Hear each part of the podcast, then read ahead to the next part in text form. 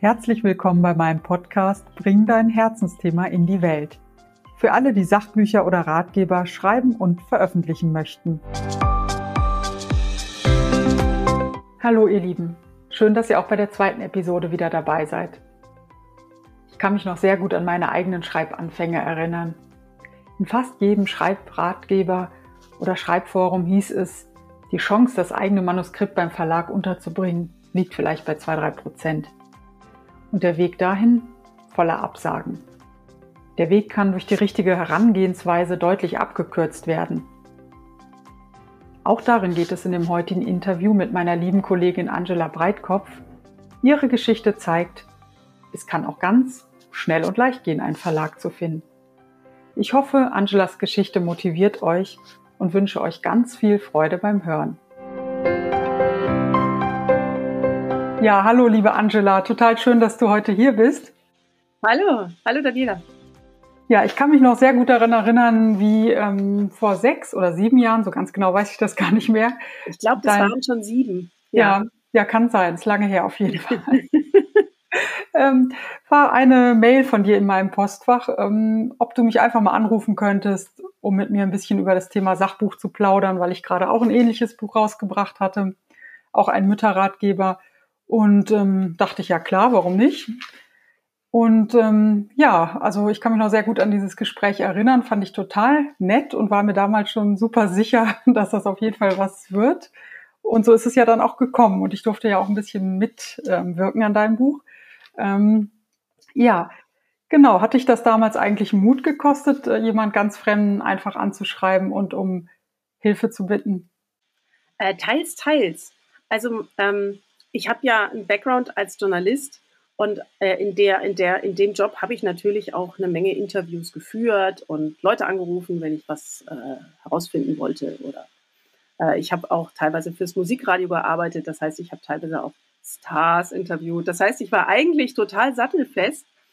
Ähm, aber ich hatte dann ähm, ja eine Menge kleiner Kinder schnell hintereinander bekommen und damit kann man nicht mehr beim Musikradio arbeiten. Das klappt einfach nicht richtig gut.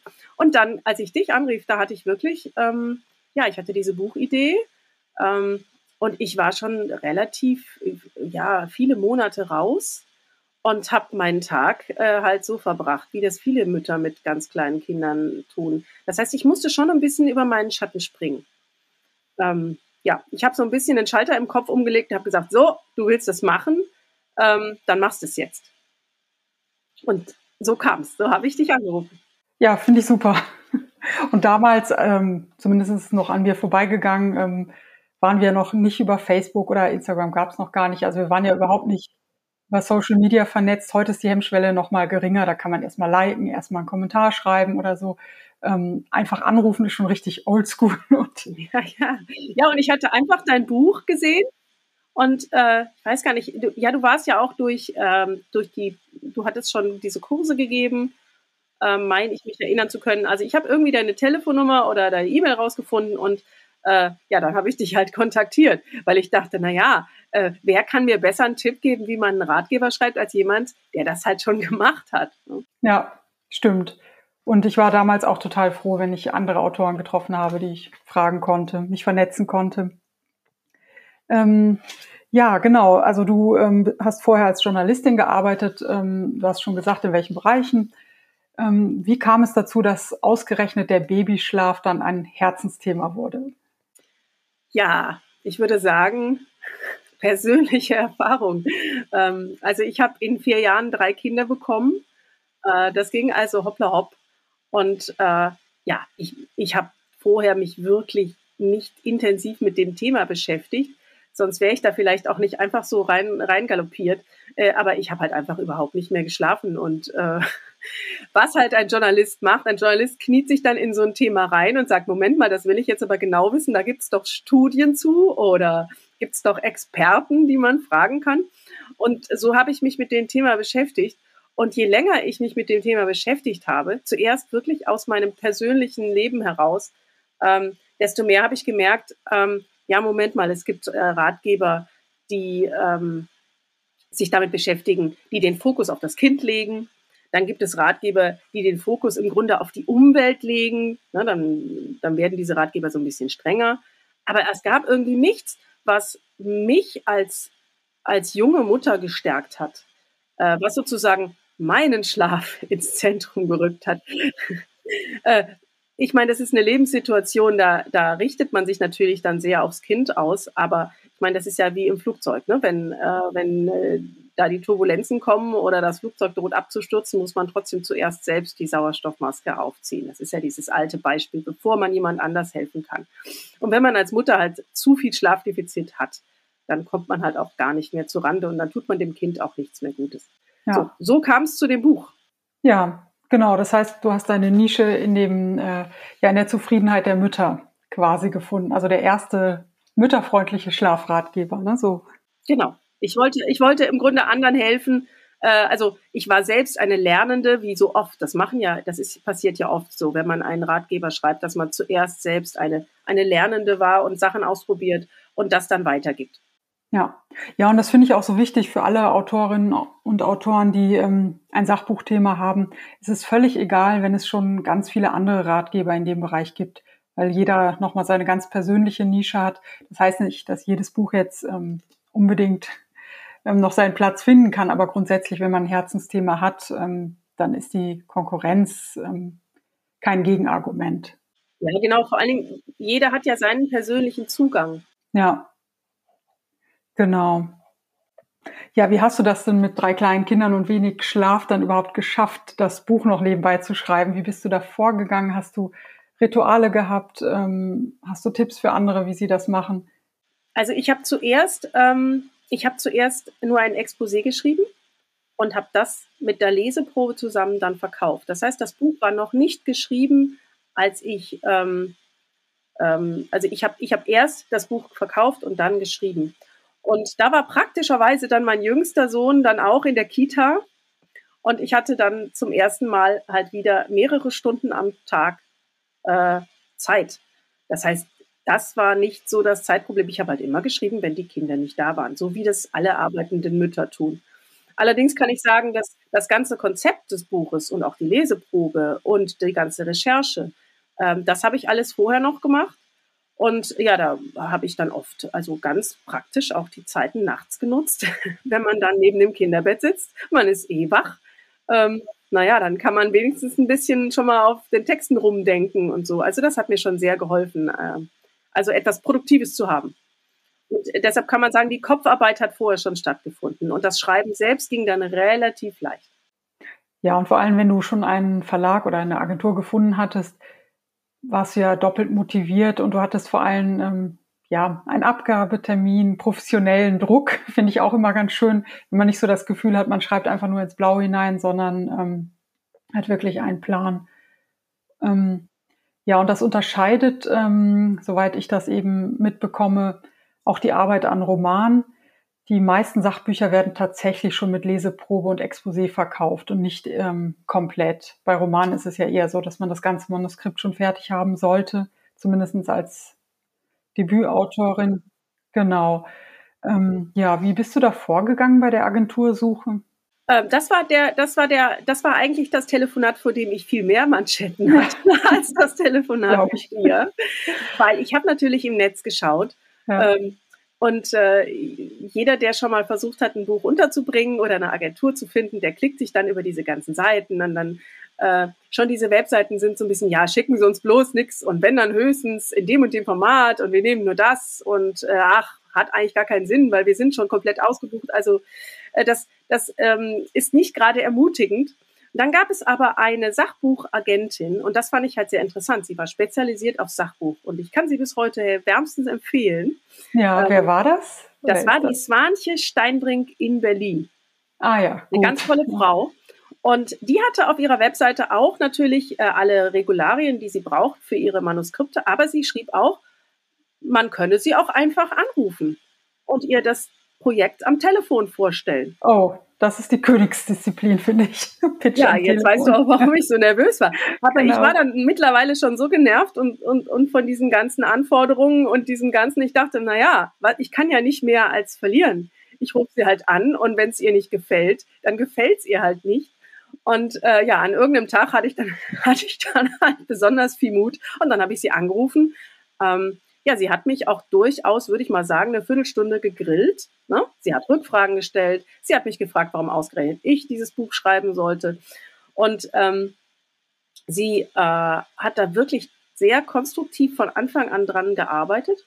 Und dann hat sie gesagt, okay, wir machen einen Vertrag, einen Projektvertrag nur für dieses Buch erstmal. Und ähm, dann hat sie mit mir in zwei, drei Wochen an der Leseprobe gearbeitet.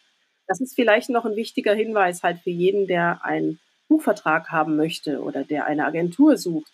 Ähm, bei einer seriösen Agentur oder einem seriösen Verlag fließt das Geld immer zum Autor. Das heißt, ein Agent arbeitet mit dir erstmal, wenn der mit dir an diesem Text arbeitet, an dieser Leseprobe, damit du die verkaufen kannst, äh, dann darf das nichts kosten.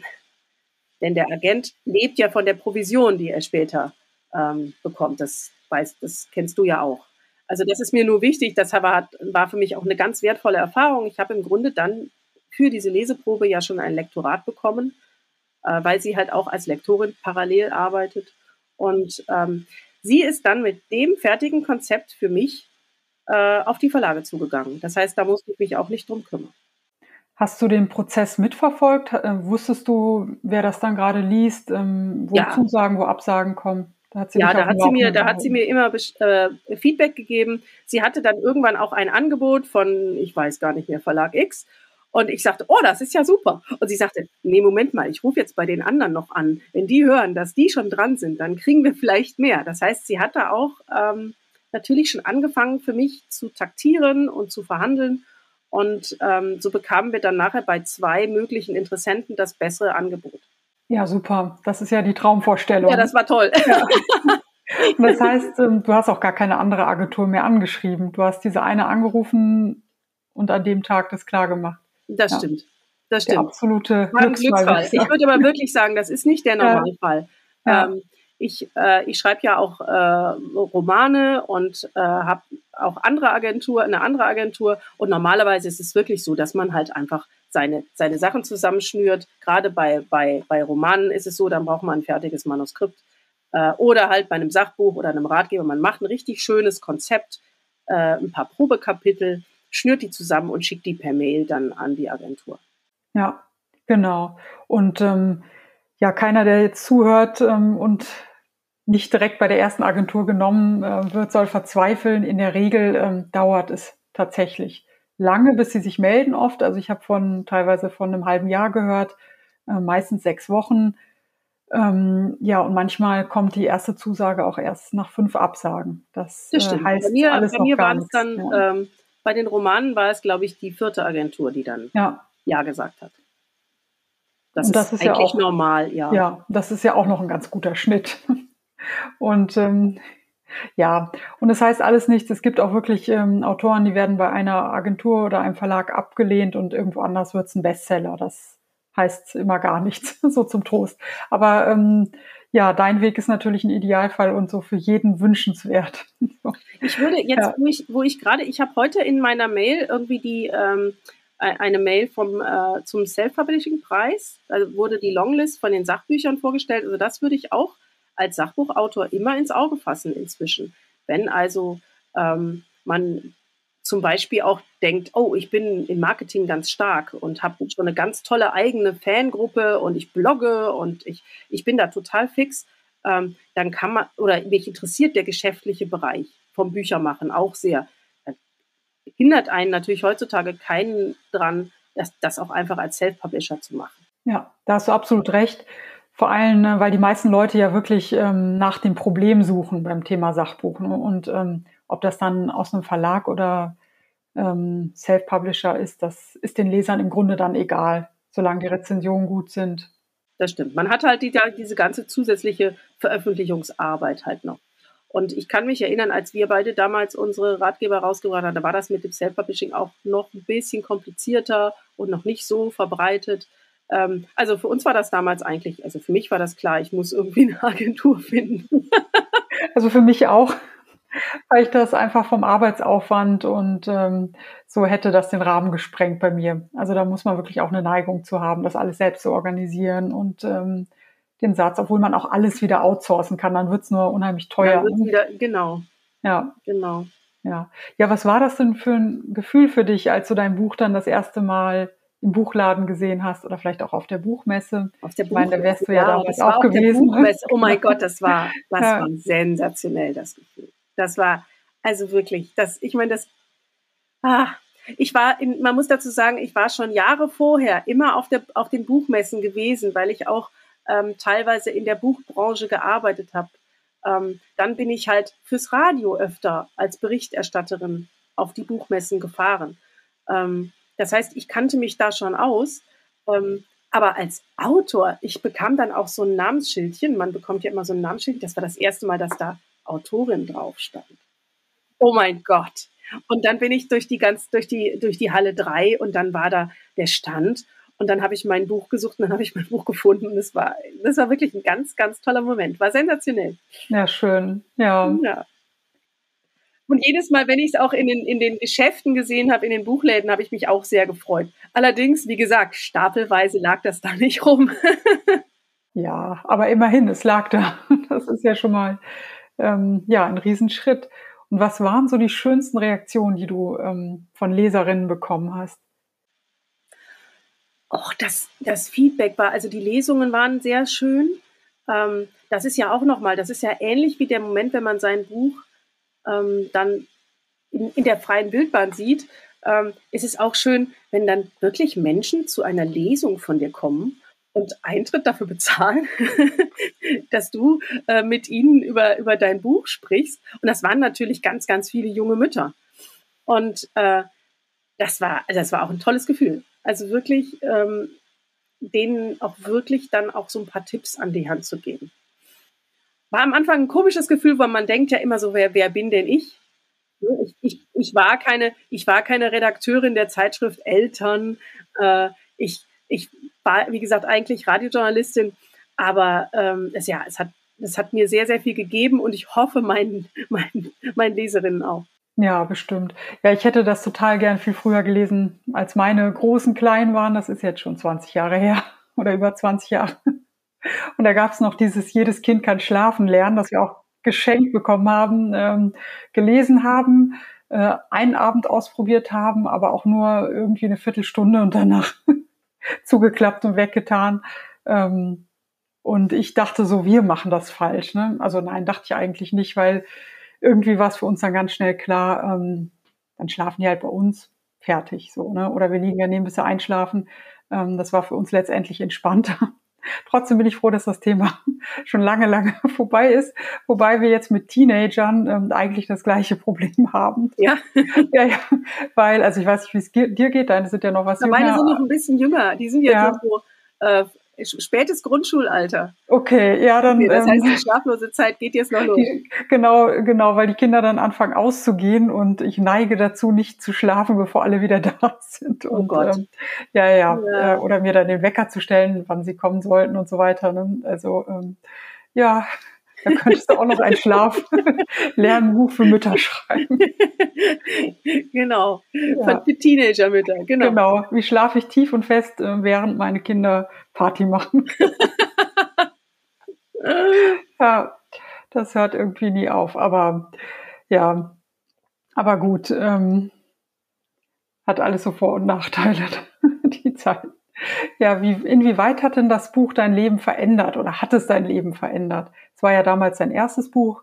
Ähm, hast du das Gefühl, dass sich dadurch ähm, viel getan hat? Naja, also rein, rein praktisch hat es mein Leben natürlich erleichtert, weil ich natürlich, wenn man etwas aufschreibt, strukturiert und äh, sozusagen Tipps geben will, man muss die ja alle selbst ausprobieren und herausfiltern, was klappt und was nicht. Das heißt, mein, mein jüngster, mein jüngstes Kind war mein äh, Versuchskaninchen. Und äh, das hat, das hat sehr gut geklappt und ich muss sagen, also da habe ich auch, ich habe auch selber von, davon profitiert, mich damit wirklich zu beschäftigen. Ähm, als Autorin habe ich natürlich auch jetzt noch, bis heute habe ich davon profitiert, dass ich diese Erfahrung schon mal gemacht habe. Ja, das heißt, als dann zum Beispiel mein erstes fiktionales Buch rauskam, hatte ich im Grunde einmal diese ganzen Schritte der Verlagsveröffentlichung schon mal gemacht. Das hat mir natürlich geholfen.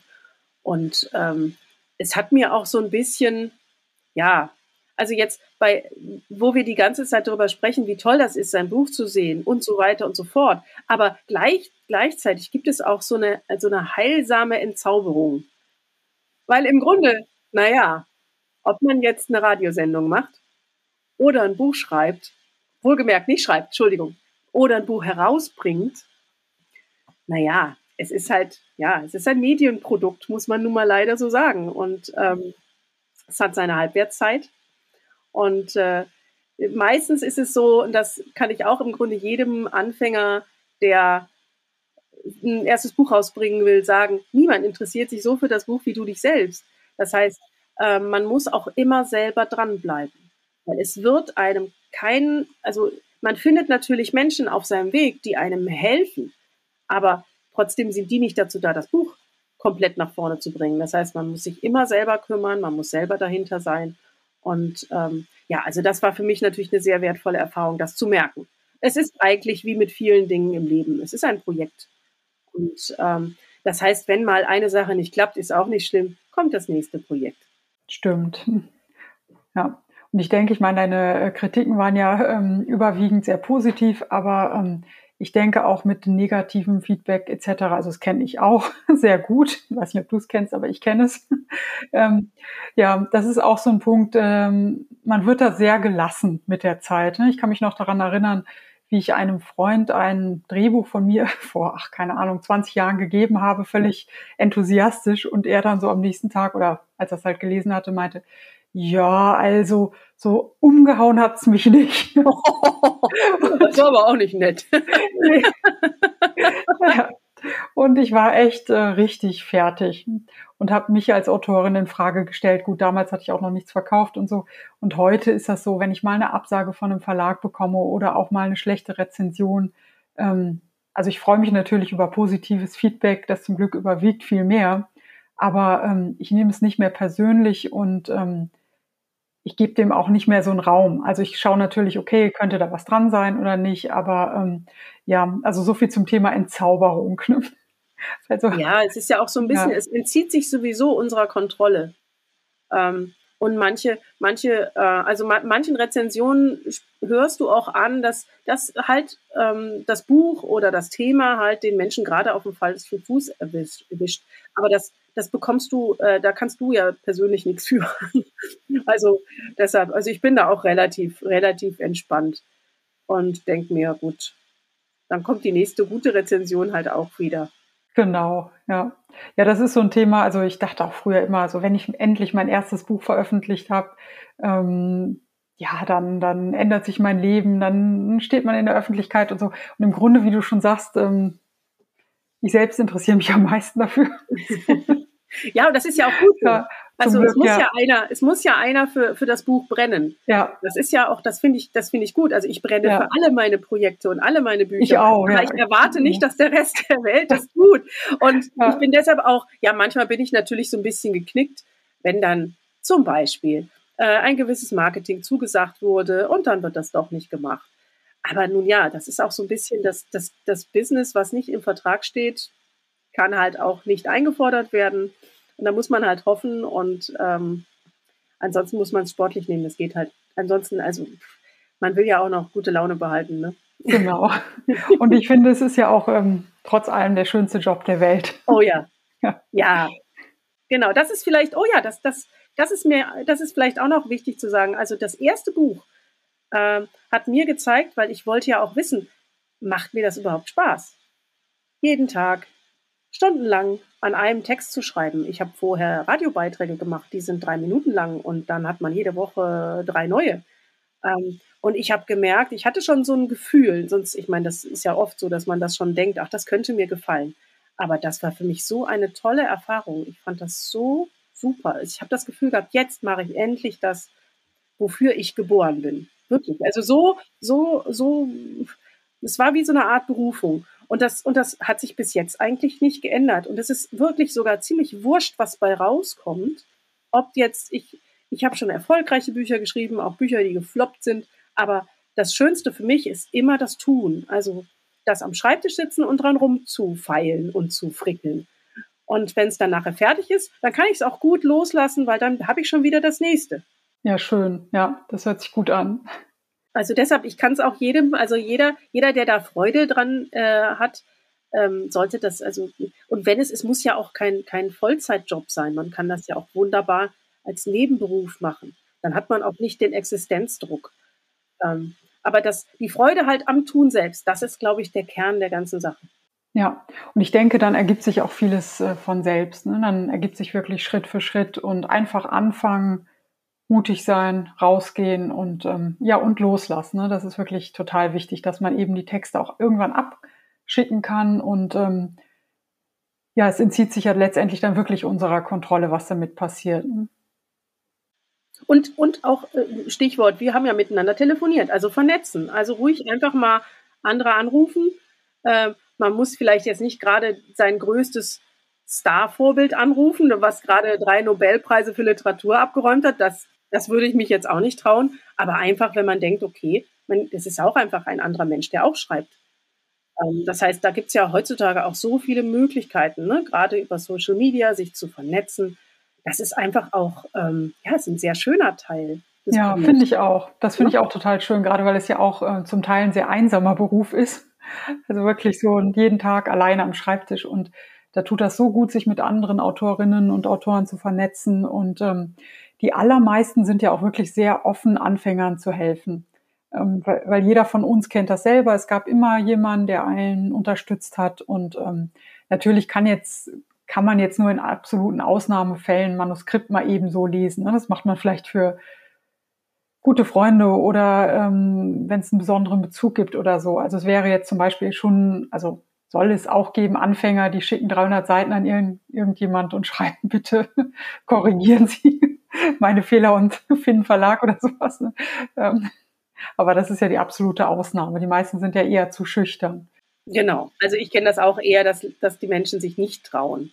Ne? Ähm, aber ich denke mal so über, über ein Exposé drüber schauen oder über so ein paar Probeseiten, äh, mal ein Probekapitel. Äh, ich glaube, das machen fast alle Autoren gerne. Ähm, dann dann habe ich auch noch, ähm, was ich auch äh, festgestellt habe, was, was halt, wenn man so anfängt, man hat man immer Sorge, oh, da klaut mir einer meine Idee oder so. Hm? Äh, das, das, das ist ja auch meistens, also Ideen gibt's ja nun wie Sand am Meer. Das Problem ist ja meistens die Umsetzung und nicht die Idee. Das heißt, äh, da würde ich auch jedem sagen, mach dir keine Sorgen, dir will schon keiner die Idee klauen, weil die meisten Autoren haben selbst ihre eigenen Sachen und sind voll und ganz damit beschäftigt. Und ähm, ja, aber einfach dieses Miteinander, dieses sich austauschen. Ähm, es ist ja auch ein Beruf, der, der sehr viel ja, der sehr viel Mythos auch hat. Ne? Das ist so ähnlich wie der Arzt der, bei der Party immer gefragt wird, ob er nicht irgendwas weiß. Ne? Wird man als Autor, ähm, ist man, ist man bei, bei im normalen gesellschaftlichen Leben, ist man immer so ganz, wird man so ganz komisch gesehen. Ich weiß nicht, ob du das kennst, aber ja, ja, doch, doch manchmal schon. Ne? Ja, also da hörst du alles. Also entweder ja. bemitleiden sie einen, weil man denkt, okay, denn man nagt am Hungertuch, ne?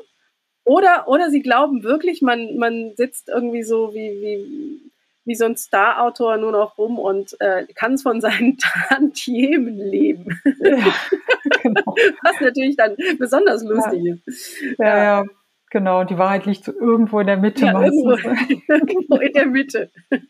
ja, das stimmt. Ne?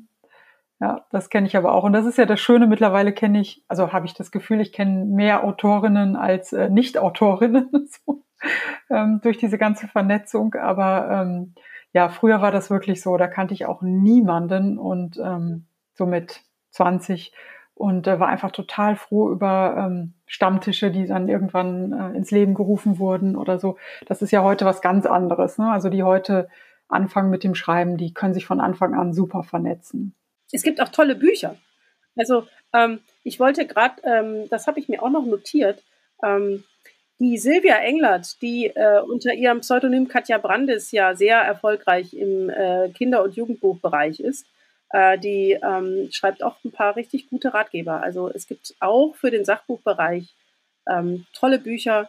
Also Silvia Englert, ähm, wie man zum Beispiel seine eigenen Texte schon mal vorlektorieren kann. Genau, das habe ich auch mal gelesen. Buch. Das ist super, ja. Ähm, Und äh, also da würde ich auch, also ich würde mir die entsprechende Fachliteratur dann besorgen und wenn ich jetzt nochmal anfangen würde und würde mich da reinknien. Also dazu muss man jetzt nicht vorher schon Journalist gewesen sein. Das ist manchmal sogar hinderlich. Also ich erinnere mich, dass meine Agentin mir irgendwann sagte, ja, Frau Breitkopf, ähm, am Anfang vielleicht mehr so nochmal eine Szene, ne? nicht, nur, nicht nur Thesen, sondern auch mal einfach so eine Szene aus ihrem Leben. ja, das heißt, ähm, ja, ich, hab, ich bin das Ganze angegangen wie, wie ein Journalist und habe dann gemerkt, nee, du musst wie ein Erzähler, musst du anfangen. Und äh, das heißt, diese, diese extra Runde muss jemand nicht drehen, der von vornherein schon die richtigen Sachen lernt.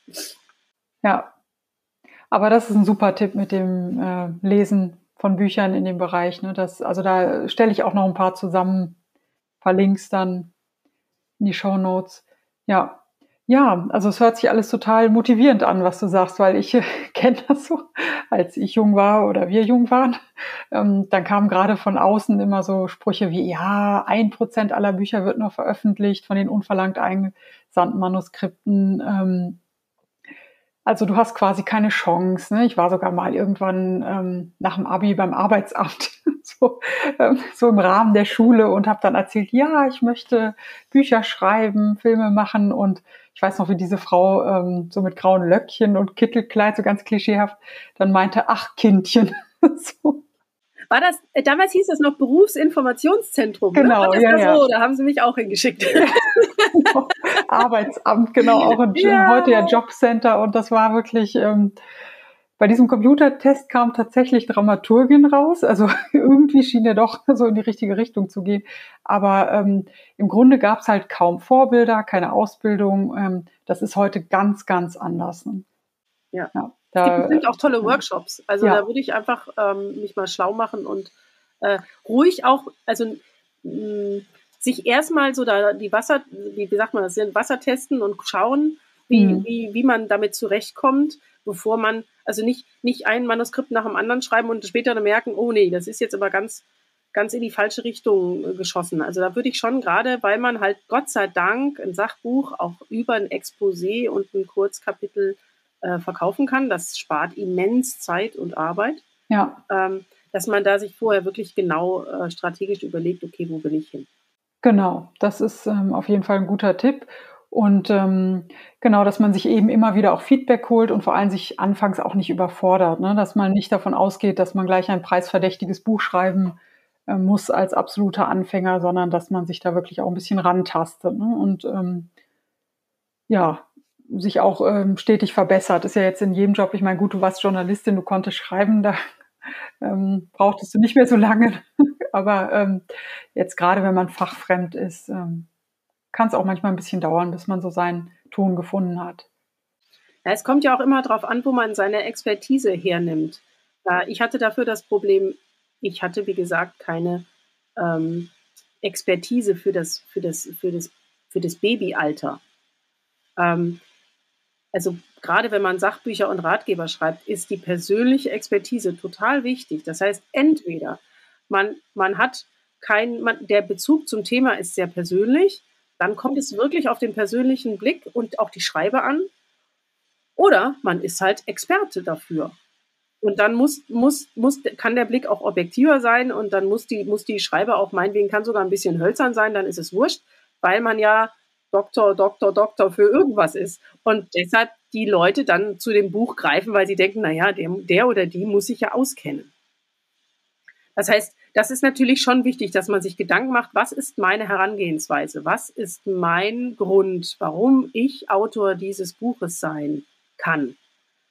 Also entweder halt durch fachliche Kompetenz oder halt durch diesen persönlichen Bezug. Ja, ja, und ich denke gerade bei dem persönlichen Bezug, ähm, muss man für dieses Thema wirklich brennen. Es muss einem wirklich ein Herzensanliegen sein und ähm, ja, man braucht auch eben diese, diesen persönlichen Zugang und die Erfahrung, die man mit anderen teilen kann. Und äh, wenn man jetzt Experte auf einem Gebiet ist, schadet natürlich nicht, wenn man auch persönlichen Zugang hat. Aber ähm, dann ist es manchmal sogar ratsam, man sucht sich jemanden, der für einen schreibt oder für einen ähm, verbessert, Ghostwriter oder Co-Autor, ähm, und man liefert wirklich diese Expertise und spart sich jetzt die Zeit, wenn einem das Schreiben schwerfällt. Ne? Also da gibt es auch jede Menge Möglichkeiten. Ja. Ja, also das äh, war schon mal ähm, sehr motivierend und inspirierend und ich hoffe, dass jetzt ganz viele mit einem Herzensthema sich trauen, anzufangen. Ähm, ja, möchtest du abschließend noch irgendetwas sagen, was du jetzt jungen Nachwuchsautoren, jung nicht unbedingt von den Jahren, aber von der Erfahrung sagen möchtest? Also ich würde sagen, man soll einfach loslegen. Also wenn man, wenn man da Spaß dran hat, man soll einfach loslegen. Was auch noch guter Tipp sein kann, ähm, erstmal äh, im Netz über sein Herzensthema zu schreiben, ob das nun einfach auf seiner Facebook-Seite ist oder äh, was weiß ich, heutzutage bei TikTok oder äh, Instagram, ich weiß es nicht. Oder halt Bloggen oder Podcasten kann natürlich auch ein Thema sein. Das sind alles im Grunde so niederschwellige ähm, Möglichkeiten, wie man sich mit seinem Herzensthema in die, in die Öffentlichkeit stellen kann, um mal Feedback zu kriegen, um auch zu testen, wie man, wie man selbst sich mit dem Thema fühlt und wie, der persönliche, wie die persönliche Herangehensweise ist. Also das würde ich auch ähm, wahrscheinlich immer mal empfehlen. Man kann gleichzeitig dann auch noch mal testen, wie stark die Leidenschaft wirklich ist. Denn wie bei allem, was man halt, was man halt, ähm, ja, was man toll findet, es gibt halt auch Sachen, die, die, die, die gefallen einem und dann macht man die äh, drei Monate lang, vier Monate lang und denkt, naja, okay, brannte, brannte die Liebe jetzt doch nicht so heiß. Und dann ist es natürlich besser, man hat äh, schon mal äh, in, so einem, in so einem überschaubaren Rahmen sich ausprobiert, äh, als dass man ein, ein halbes Buch geschrieben hat. Ja, ja, das ist ein wunderbarer Tipp und nicht nur zum Ausprobieren, sondern auch schon, um sich so eine Grundlage und so eine Fanbase zu schaffen.